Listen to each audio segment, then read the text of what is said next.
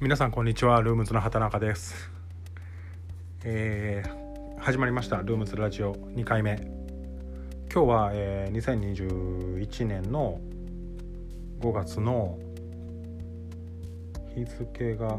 ちょっと夜中に撮ってるので12時回って6日ゴールデンウィーク明け。まあ僕ゴールデンウィーク関係ないですけどあの6日です。で、えーこの間から結構超過報告いただいてて本当に嬉しいんですけどありがとうございます。あのインスタとかフェイスブックでシェアさせてもらったりっていう方もありますし、えーまあシェアせずに報告だけっていう方もあって、えーそれしかも、あのアルカまあ、クランクベッドだけアルカトラスとかのクランクベッドだけじゃなくて、あの3月に出荷させてもらったワイルドキャットっていうトップウォーターのルアーであったり、えーまあ、スピナーベイトもいただいたりですね。ああとガイラ錦。あの結構僕の大好きなルアーではあるんですけどガイラ錦っていうジョイントのバグベイトでもいただいたりで。でインスタネームが RJ さん。やったと思う。その辺のルアーで釣ってくれて本当に嬉しいです。ありがとうございます。でまたあのー僕まあ結構ねメールとかでメッセージでいただいた方で魚が小さくてすみませんとかってあのすごい恐縮して書かれてる方とかもあるんですけど僕は別にあの魚の大きさ至上主義ではないのであのでっかい魚以外は魚じゃねえみたいなそういうことは僕は言わない、まあ、魚であって楽しければもうそれが一番やと思ってるのであの大きさ関係なくまた報告いただけたら喜びます。よろしくお願いします。で、えーと今のまあ今も作業場でこれ撮ってるんですけど作業場の作業状況っていうので今はヘルキャットを作ってます。でヘルキャットっていうルアーはバルサでできたクランクベイトとミノとが合体したようなルアーなんですけどルームズを始める時に一番最初にあのできたルアーで、えーもう十何年前かな、うん、1 5 6年前にあの作ってで、まあ、インターネットはその頃ありましたけど今みたいな使い勝手の良さではなかったし、まあ、まだまだアナログな時代だったので電話帳で あの調べて釣り具屋さんを。ほんで、えー電話かけてめっちゃドキドキしながら電話かけて「あの僕ハンドメイドでルアー作ってるんです」って言って「よかったら見てほしいんです」って言ってでまあその場で断られるお店もあれば、まあ、持ってきたら持ってきたら見てあげるよみたいな感じで言ってくれて持って行って「なんじゃこれ」って言われるっていうのを繰り返してた頃で本当にその頃はまだあの作り方とかもすごい幼稚な部分もあって、えー今みたいには作れなかったので、あのまあひどいものを持ち歩いてましたよね。でまあその基本的な設計というか、あのまあ、設計ですねは変わってなくって、まあ、多少のそのリップが、えー、とポリカーボネードからサーキットボードに変わったりとかウエイトも若干内部構造を変えてたりなんですけどまあ大まかなところは変わってない、まあ、今ヘルキャットを今のまあ技術というか今の能力で最大限それを注ぎ込んであの作ろうっていうので作り始めてます。まあ、数ある程度の数を作り始めてます。んでまあえー、と昔は、まあ、釣具屋さんでも言われたことはあるんですけどバルサの特性とかバルサやからっていうようなことをあの結構力説してえだったらプラスチックで作れば1個あたりの単価もうちょっと安くなるんじゃないとか、あのーまあ、そんなにいいならプラスチックで作った方が量産できるし安定するんじゃないとか言われた時に何もこう言い返せなかった。ですほんで、まあ、今はプラスチックでもルアーを作ってハンドメイドでもルアーを作って両方作ってるのであのまあ両方の良さまあ両方の良さというか両方のいいところも分かるしあの悪いところも分かる。まあメリットデメリットっていうのがあのあるなあっていうのをもう体で体験したのででそれを踏まえてやっぱりヘルキャットはこのバルサーの独特の浮力であったりこう水中でぬるっとした感じっていうのは、まあ、バルサ特有のものかなと思うのでもう一回こう原点に帰ってバルサの特性を生かしたルアーっていうのであの魂込めて作りたいと思います。でとまあ販売方法とかそのカラーリングもまだちょっと迷ってたりいろいろちょっとあの新しい塗料をちょっと試したりとかしてるのでどういう形になるかはまだ未定ですけどまあえっ、ー、とお店さんにおろす形になるとは思いますのでまたあの楽しみにしていただけたらなと思います。であともう一個ちょっと今日話しときたいなと思ってたんですけど時間がこれあるかなあまだまだちょっと時間あるのであのー、えっ、ー、と僕が普段釣りに行く、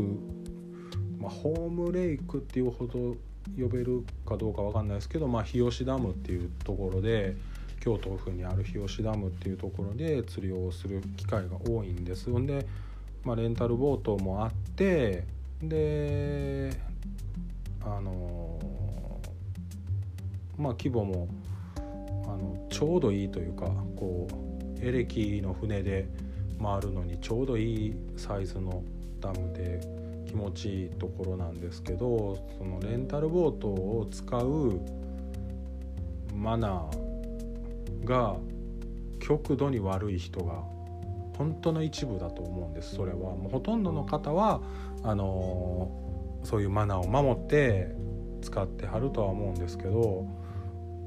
のこの間ちょっと話聞いてびっくりしびっくりしたっていうかあそんな人おるんやなと思ったことがあってあの帰着遅れ、えー、まあどこでもレンタルボート屋さんって何時から何時までです、まあ、琵琶湖でもそうやし、まあ、どこのどこの湖とかダムで船を借りても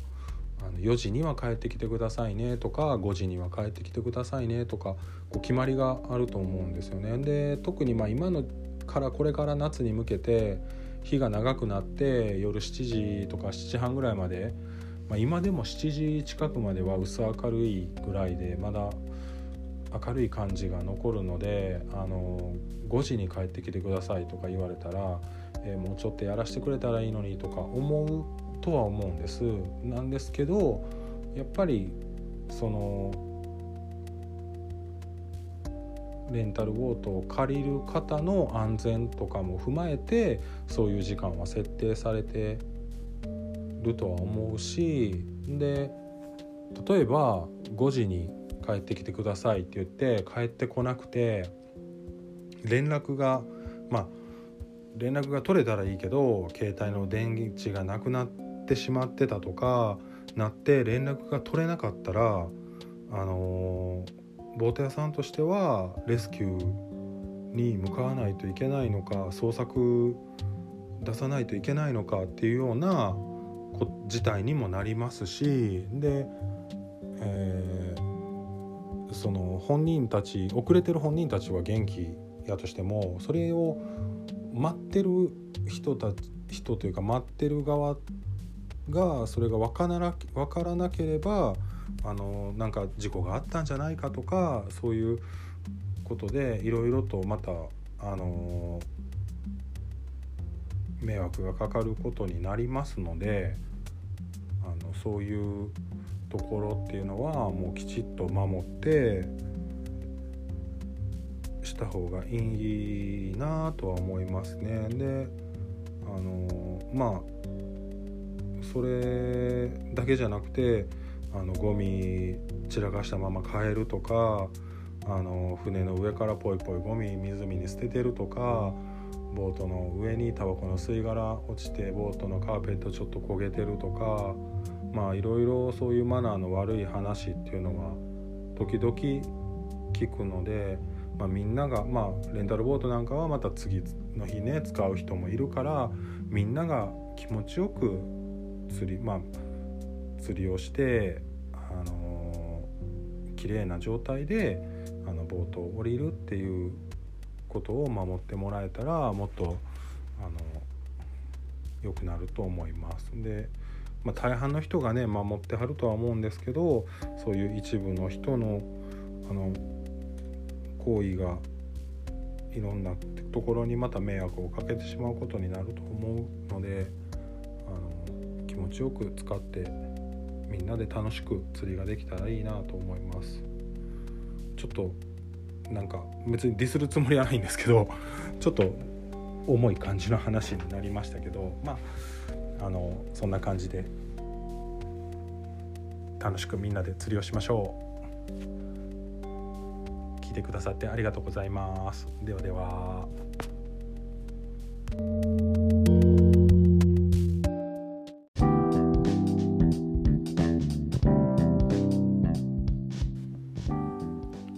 さんこんにちは。ルームズの畑中です、えー、皆さんゴールデンウィークは釣り行かれましたでしょうか？僕は行けなかったです。なんでかって言ったら2021年の畑中米の田植えをしてたからです。で、まあ、都会の人とかからすると田植えって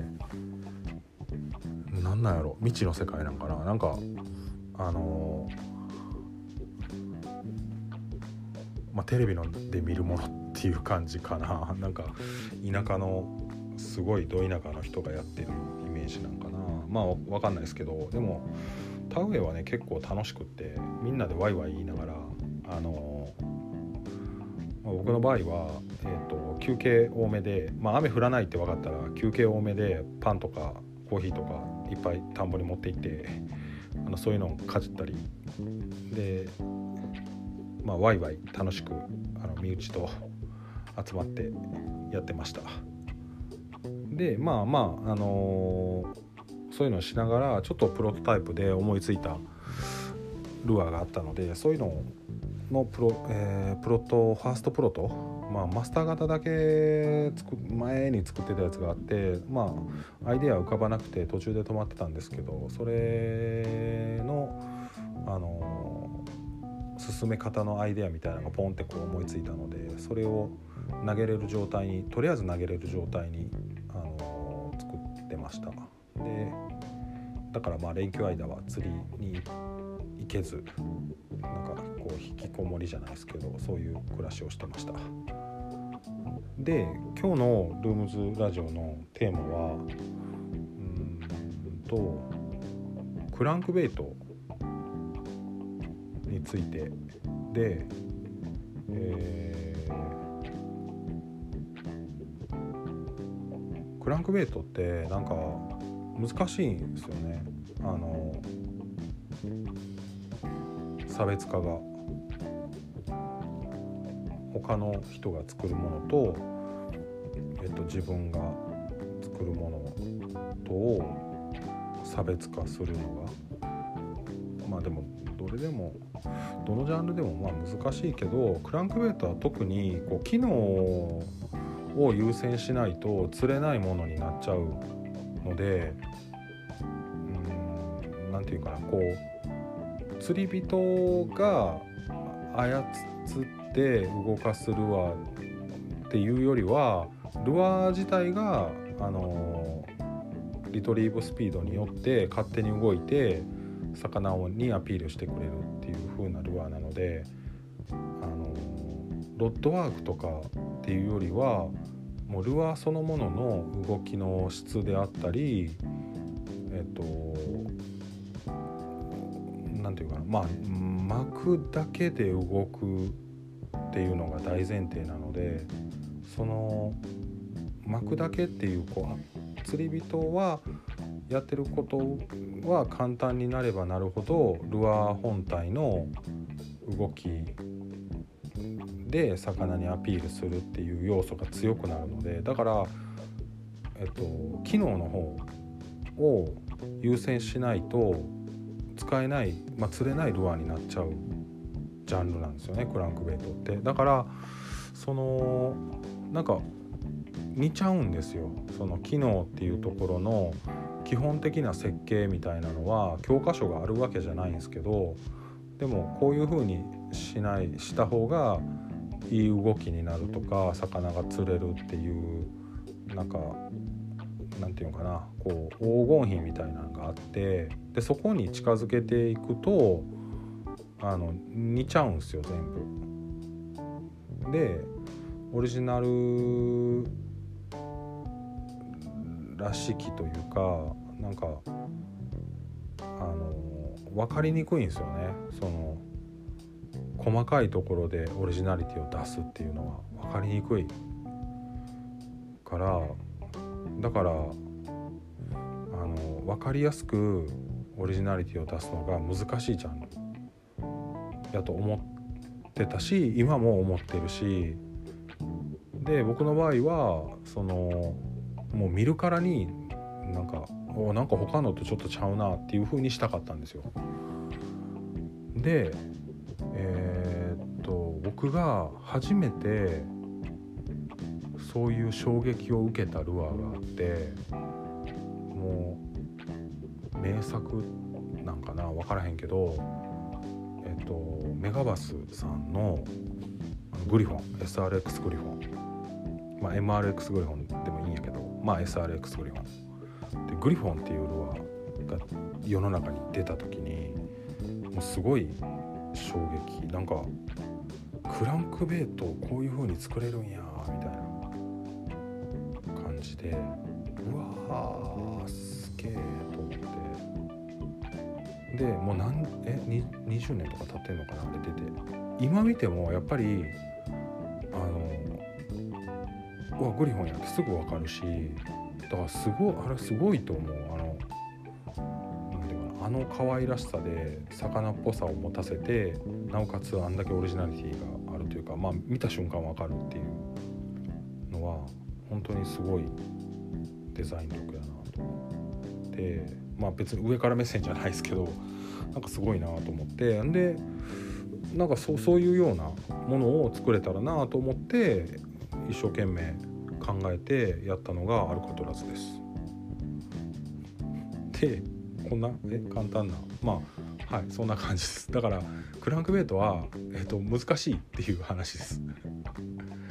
えと作るのが。魚を釣るのは結構条件が揃えば釣れやすいルアーなのでだからもっとあのみんなに使ってほしいクランクベイトを。あの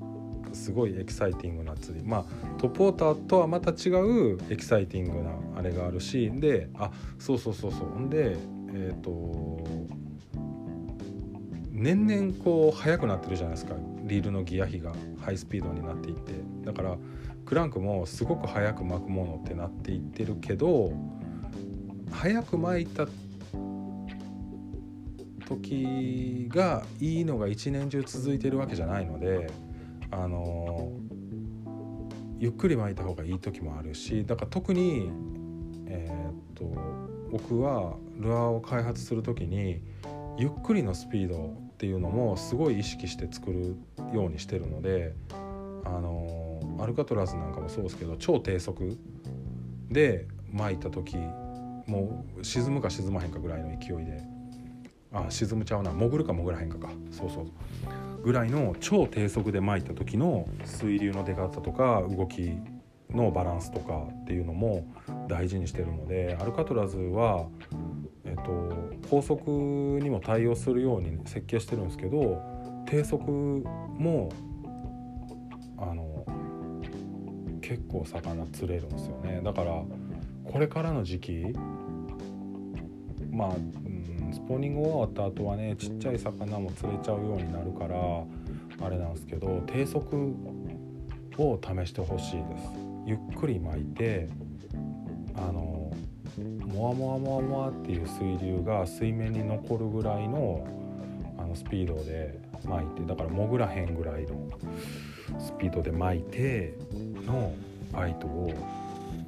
あのすごいこうドッカンバイト来る時あるんで。あのそういうのも試してほしいなと思います。